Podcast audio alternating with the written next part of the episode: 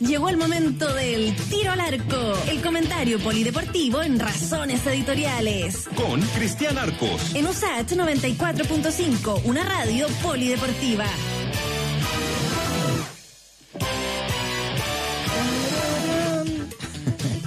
Don Cristian Arcos, ¿cómo está? ¿Qué tal, Freddy? ¿Cómo le va? Acá estamos viendo una película de terror eh, donde hay gente que vota por sacar un 10% y otros que no, pero bueno, ahí estamos mirando esta película de terror que están dando ahí en algunos por la tele. Oye, eh, está así Chilezuela 4, este es el, el, regreso del, del, Jedi, porque si, si, retiramos los fondos nos van a salir a todos con el chancho, así está... Sí, está no, que arde la cuestión, ¿eh? No, harto, harto monstruo en la película, sí, ¿eh? harto villano. Pero bueno, bueno, bueno. Me acaba de llegar un meme que, está Piñera eh, dando una entrevista a una periodista, sentado ahí como en la moneda. Entonces Piñera le dice a la periodista en este meme, si retiran ahorro de FP, tendrán pensiones de mierda. Y la periodista le dice, y si no la retiran, bueno, también. También. no sé, lo, lo, lo, lo, cruel es que el chiste se termina igual, ¿ah? Bueno, bueno. ¿Qué le, ¿Qué le vamos a hacer? Ya, oiga, vamos a hablar de efemérides, ¿verdad? Porque está pasando poco en realidad eh, a nivel de, día a día.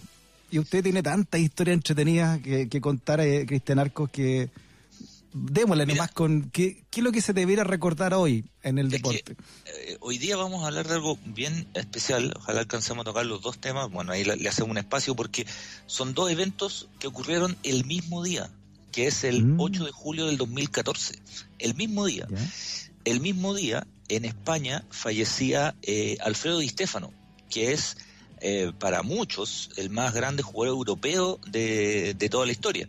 Una verdadera leyenda absoluta en, en el Real Madrid.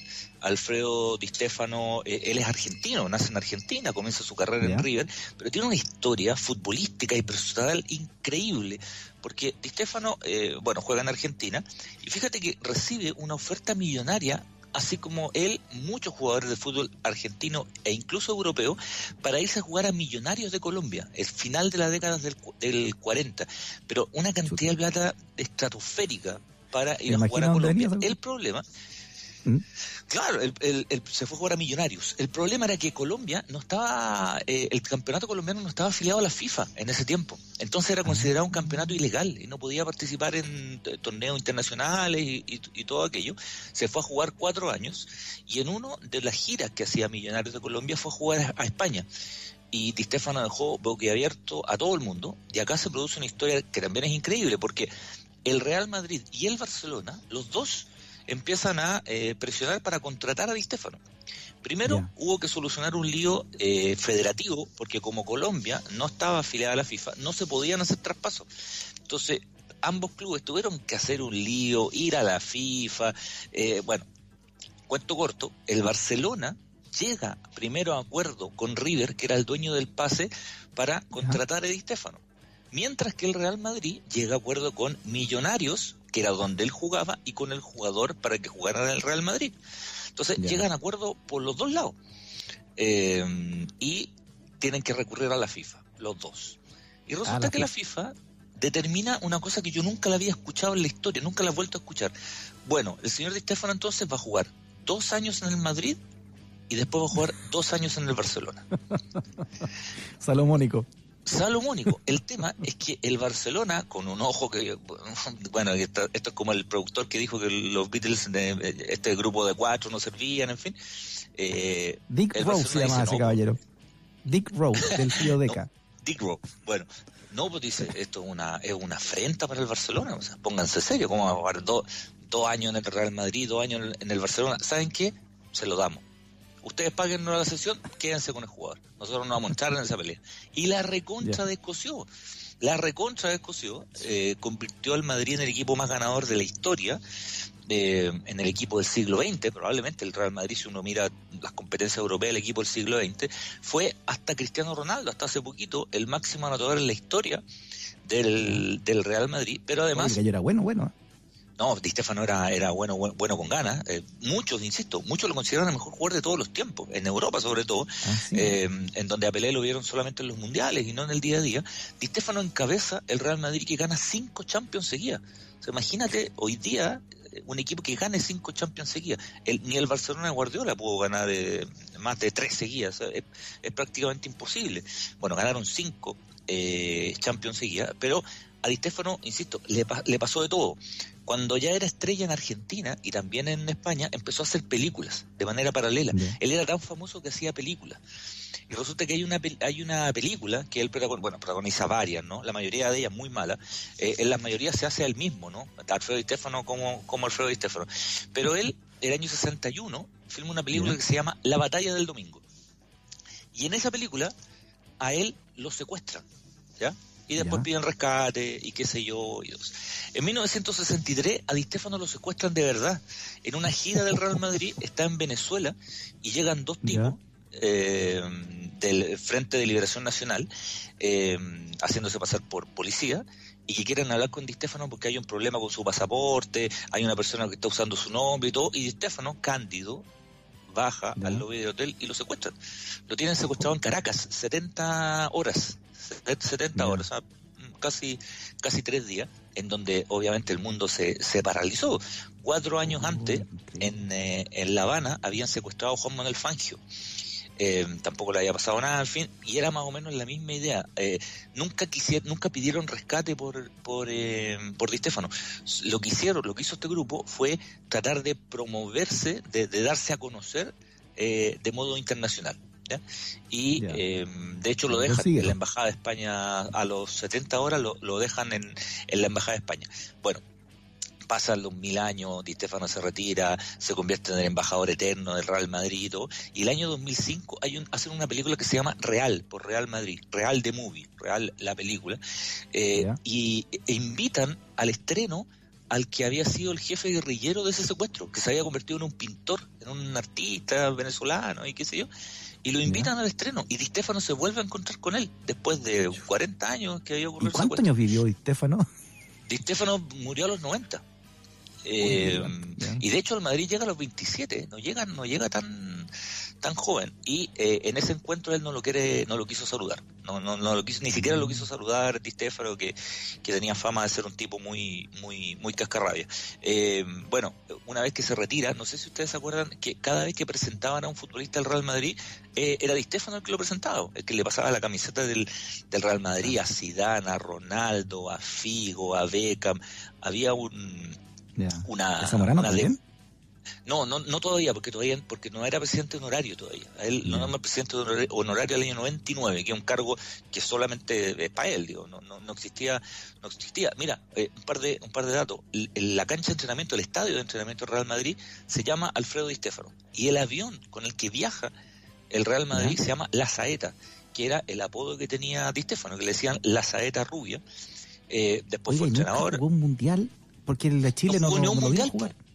Mira, el 50, eh, él, no lo, el Mundial de 50 él no lo juega, siendo argentino todavía, eh, no lo juega porque Argentina no va a jugar el Mundial de 50 que era por invitación y no lo va a jugar el 50. El 54 ya estaba eh, nacionalizado español y España no juega el Mundial del 54. El 58 se lesiona y el 62, que venía a jugar al Mundial de Chile, como venía con cinco Champions encima, se lesiona previo al Mundial y oh, viaja, viaja con el no, quemado completo. Viaja con el equipo. ¿Y ya jugaba por España y por Argentina? ¿Por, qué, ya jugaba por, qué país? él, ya jugaba por España. Desde el 54 para adelante ya jugaba por España, algo que antes se podía hacer, hoy día no, no, no se puede. Y pertenece a este, a este grupo, bueno, hay, hay varios, ¿no? Pero grandes jugadores que a veces por, por razones eh, de lesiones o porque sus países de pronto no tienen una gran tradición futbolística, no juegan mundiales. Eh, el caso de Ryan Giggs, por ejemplo, el jugador galés, extraordinario jugador galés, nunca jugó un mundial. George Best, el de, extraordinario jugador del United, de Irlanda del Norte, juega el Mundial 82 cuando él tiene 37 años y el técnico no lo quiso llevar porque lo encontraba muy viejo. Eh, y hay, bueno, hay un montón. Está Jari Lidman en el finlandés. Eh, y hay algunos que renunciaron a la selección. Hay un alemán, no sé si se acuerdan de Bernard Schuster, clásico de la década de los 80, que él renunció a la selección alemana y no quiso jugar. No jugó nunca. Renunció a los 23 años a la selección alemana. Y no, no, yo, no me interesa jugar por la selección. Oiga, y no jugar un mundial para un futbolista es una cuestión importante. ¿eh? Yo creo que por eso Di Stefano, cuando está en esta discusión, los que son más, más, más memoriones, el, angusino, siempre hablan de cuatro grandes jugadores en la historia, ¿no? Eh, ahora con Messi me parece y Ronaldo se amplía ese registro a 5 o 6, pero antes siempre se habla de Pelé, de Di Stefano, de Maradona y de Cruyff, porque van marcando como décadas ¿no? en, la historia de... Que revolucionan o modernizan el fútbol, ¿no? Claro, de todo, de esos cuatro, tres hicieron grandes cosas en mundiales menos Di Stefano. Y yo creo que por eso, para el gran público, Di Stefano de pronto está medio ausente en esa discusión, porque por condiciones, por registros, por números, por estadísticas y por la importancia que tuvo en el fútbol, eh, resulta un tipo trascendental. Mira, te doy un dato, eh, es el único entrenador, porque después fue entrenador, salió campeón con el Valencia siendo entrenador. Es el único entrenador en la historia que fue campeón dirigiendo a River y dirigiendo a Boca. Él fue campeón por los dos. Nunca en toda la historia del fútbol argentino un técnico ha sido campeón en los dos. Hay algunos que han dirigido, no pocos, pero campeón en los dos, el único es eh, el gran eh, Alfredo Di Stefano. Y hay registro, me imagino, de él, ¿no? De, cómo jugaba. Hay harto, hay harto. Sé que pueden ver, eh, si la gente quiere buscar en YouTube, video y todo, eh, de su época dorada del Real Madrid, hay harto y era bueno con ganas. Eh, jugaba eh, de nueve, con la nueve, pero se movía por todo el, por, toda la cancha, de hecho era una especie de todocampista, así una, una cosa media, revolucionaria para el, para el tiempo, y llamaba la atención su calvicie prematura. ¿ah? Tenía 27 años y ya tenía tenía más entradas que, que el Estadio Nacional. A los 27 ya tenía una prematura calvicie que lo veía, lo hacía ver mucho más mayor de lo que era si, tuviéramos que compararlo con alguno de ahora, así para entenderlo, ¿hay, ¿hay, alguien que tenga su estilo? Uh, difícil, ¿ah? ¿eh? bueno, yo por lo que uno eh, ha leído y visto a través de videos, porque yo evidentemente no, no lo vi jugar, pero estaba pensando en alguien que jugara que jugara por toda la, por toda la cancha. Eh, podría ser algo parecido a Messi, pero Messi es más rápido, es más rápido y más, más encarador y más goleador. Ronaldo es más punta a punta que, que él. Yo me, me parece que no, tal vez, bueno, pero es que tuvo, tuvo grandes periodos, pero cuando Eden Hazard andaba en un gran nivel, eh, por la posición digo yo que podría ser algo parecido a eso, Roberto Bayo, esos tipos que jugaban por todos lados, jugaban, de volante, si había que tirarse para atrás, se tiraban para atrás, si se iban a jugar de nueve, metían goles, una, una cosa así me parece, Roberto Bayo, Del Piero, e, ese tipo de jugadores con mucho más goles y qué sé yo, pero solo digo la, posición en la cancha. El mismo Litman, en, eh, para los que son futbolistas se van a acordar de este maravilloso jugador de, del Ajax, que era jugaba de todo, le faltaba jugar al arco, sí, el tipo era, era un maravilloso futbolista. Buen recuerdo, ¿eh? Alfredo Di Stefano entonces. Alfredo Los argentinos lo deben llorar, ah, si se fue a, terminó jugando como español. Sí, claro, ¿no? Sí, bueno, él siempre mantuvo su acento argentino y, todo, pero pero él se radica en España y hace toda hace toda su vida en, en, España, se nacionaliza eh, español, qué sé yo, y, todo. Pero fíjate que el mismo día, el mismo día que muere Di Stefano, el 8 de julio del 2014, Brasil sufre su peor derrota en la historia de los mundiales, que fue el mundial de su país, el 7-1 que le metió Alemania. Alemania. Eh, tú sabes que en media hora Alemania le hizo cinco a, al Brasil. ¿Tú estabas, ahí, ¿Tú estabas ahí, Cristian, en ese mundial? Eh, sí, yo, yo de hecho estuve en ese partido. Mira, voy a contar una, una, una, anécdota más bien personal y que hoy día la escribí en Twitter y fíjate que recibí el respaldo como pocas veces, ¿ah? como pocas veces el respaldo de, de mucha gente. Eh, yo siempre he contado que la, el, yo nunca lo he pasado peor en un estadio que cuando Chile perdió a penales con Brasil en el Mundial 2014, porque la burla de los hinchas brasileños hacia los aficionados chilenos, hacia la prensa, fue una cuestión que yo nunca había visto en ninguna parte. El palo, el palo de Pinilla, el fue todo Sí, claro, pero, pero además los tipos, una vez terminados partidos, la burla, el hostigamiento hacia los chilenos, fue una cuestión pero eh, terrible. Yo nunca lo había visto y he estado en estadio de dudosa calaña, digamos, es por suerte en muchos lados del mundo, y nunca vi, nunca lo pasé peor trabajando en un estadio que esa vez. Entonces, reconozco mi poco profesionalismo, porque de ahí para adelante yo dije, con los brasileños nunca más. Un gran admirador del fútbol brasileño, me encantan los futbolistas brasileños, Brasil me parece un país maravilloso, qué sé yo, pero dije, esto nunca más. Entonces, eh, nos tocó ir a ese partido en el, en el Mineirao en semifinales y eh, me acuerdo hacer un, despacho en radio y yo dije como broma, como broma, dije, ¿sabes qué? Antes del partido me dije un pronóstico para hoy día, como la típica jugarreta. ¿sabéis qué? Ojalá que le metan siete a los brasileños. Y les metieron siete, y les metieron siete. Ahora, yo eh, reconozco que como, como, chile, como chileno, eh, y esto habla mal de mi equilibrio y esas cosas, eh, yo celebré cada uno de los goles alemanes como si hubiera nacido en Baviera. O sea, sí, ah. eh, no picado, pero mal, mal, mal. Además se jugó en el mismo estadio, Oye, fue en un el baile, Meneirao de. Belo Horizonte. Sí, fue un baile de los alemanes. ¿eh? No, un baile, un baile increíble. A la media hora ganaban 5-0. Eh, es muy raro que eso pase en un mundial, hablando ya más, más futbolísticamente, digamos. Es muy raro. Brasil había pe- pedido, eh, perdido a Neymar, eh, que se había lesionado en el partido contra Colombia, en el partido anterior Claro. De, van a botar la espalda, de ¿se cuarto. de- claro, le pegaron ahí su, su, su entrada, un rodillazo en la espalda y de hecho estuvo muy complicado Neymar para volver a jugar y todo. Sí. Eh, entonces había perdido un jugador sumamente importante, pero no es para que le metieran siete, pues, o sea, que le metieran siete, es una cuestión. Alemania ¿Qué le jugó muy bien. Porque venía, venía quemando aceite con Chile, eh, bueno, Sí. a, a duras penas clasificaron eh, y los alemanes lo arrasaron. Sí, sí. El equipo alemán era, era muy bueno, de hecho fue campeón del mundo y todo, pero yo creo que son de esos partidos que se dan una vez en la historia, o sea, lo, lo jugáis 10 veces y nunca más es un 7-1. Mira, para contar una historia que nos favorece a los chilenos, es como el 7-0 de Chile con México. Eh, Mm. guardando las proporciones porque no es en un mundial y qué sé yo, pero si tú juegas con México, a, a nadie se le ocurre que uno de los dos gane 7-0. Es una cuestión Sí. que no va a pasar. No Es va a pasar, no, no, no está en la mente ni del más optimista de un lado ni el más pesimista del otro. Tampoco creo que pase que los mexicanos nos metan siete a nosotros. Es muy raro que eso, que eso ocurra, pero a veces se alinean los astros y qué sé yo. Y fíjate que es la peor derrota a nivel de selecciones de Brasil. Hay que remontarse al año 20 cuando las pelotas eran cuadradas y qué sé yo, cuando eh, Uruguay le mete 6 a Brasil en un sudamericano.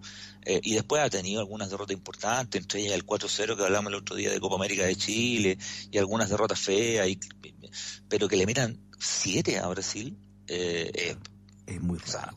es muy raro. Ahora, yo lo gocé, debo decirlo que lo gocé. Ir, ojo que era 7-0 hasta el último minuto, ¿eh?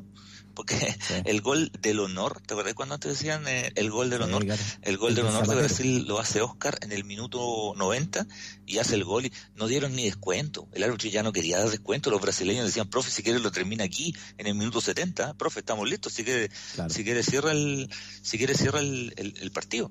Eh, Oye, bueno, oye, porque propósito- además, Cristian, y yo también lo vi con el partido de Chile con México, el, Mm. el jugador que ya lleva 6, 7 goles, primero por, eh, por, una, por una cuestión de, de compañerismo con el rival, no, no quieren hacer más goles, y segundo también porque lo- los- el picado, digamos, te puede pegar una patada muy fuerte, ¿no? Eh, Resguardarse Sí, claro. físicamente para el partido que viene.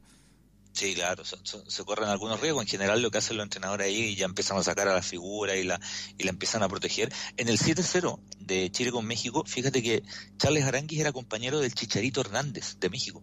Y, y el Mm. Chicharito en un momento, eh, Charles Aranguis lo ha comentado, que en un momento le dice, oye, paren la mano, pues, le dice. Si ya, ya estamos listos, ¿cachai? Esa ya, ya dejémoslo ahí, dejémoslo ahí. Sí. Pero claro, esta- estas grandes goleadas tienen, tienen esto. Fíjate que me acordé, ahora que tú lo mencionaste, hay un partido en el, en el torneo nacional en que Colo Colo le gana a Regional Atacama en ese tiempo, 10-0 en el Estadio Monumental. 10-0. Ya. Y cuando iban 8-0, hubo un penal para Colo Colo. Y el estadio empezó a corear que lo fuera a patear Marcelo Ramírez el penal. Y Marcelo. Ramírez iba feliz de la vida a patear el penal y en la mitad de la cancha lo agarra Marcelo Espina, hoy gerente deportivo Colo Colo, y lo manda pero con viento fresco de vuelta.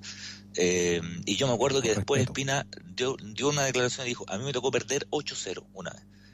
Eh. Entonces, una cosa es que te ganen, otra es que te goleen, pero otra es que la cuestión ya sea una especie de, de, de mofa, ¿no? Entonces, claro, ya, o sea, Mm. ya empiecen aquí entre el aguatero, ¿no? Ya, esto- son, son ciertos, son ciertos riesgos que, que a veces se, se, se corren. Pero bueno, ahí fue el- el- la salida de Escolari, obviamente de la, de la selección brasileña y la, y la salida de, de, eh, varios jugadores. Tampoco jugó Thiago Silva ese partido, que era el zaguero central titular de, de Brasil y jugó, eh, bueno, bueno lo- lo- los suplentes, pero insisto, una cosa es que Alemania te gane y otra es que te meta siete. De hecho, en la final le gana Argentina 1-0 y en tiempo alargue. O sea, fue un partido mucho más apretado y mucho más Y de ahí, mucho esa más goleada.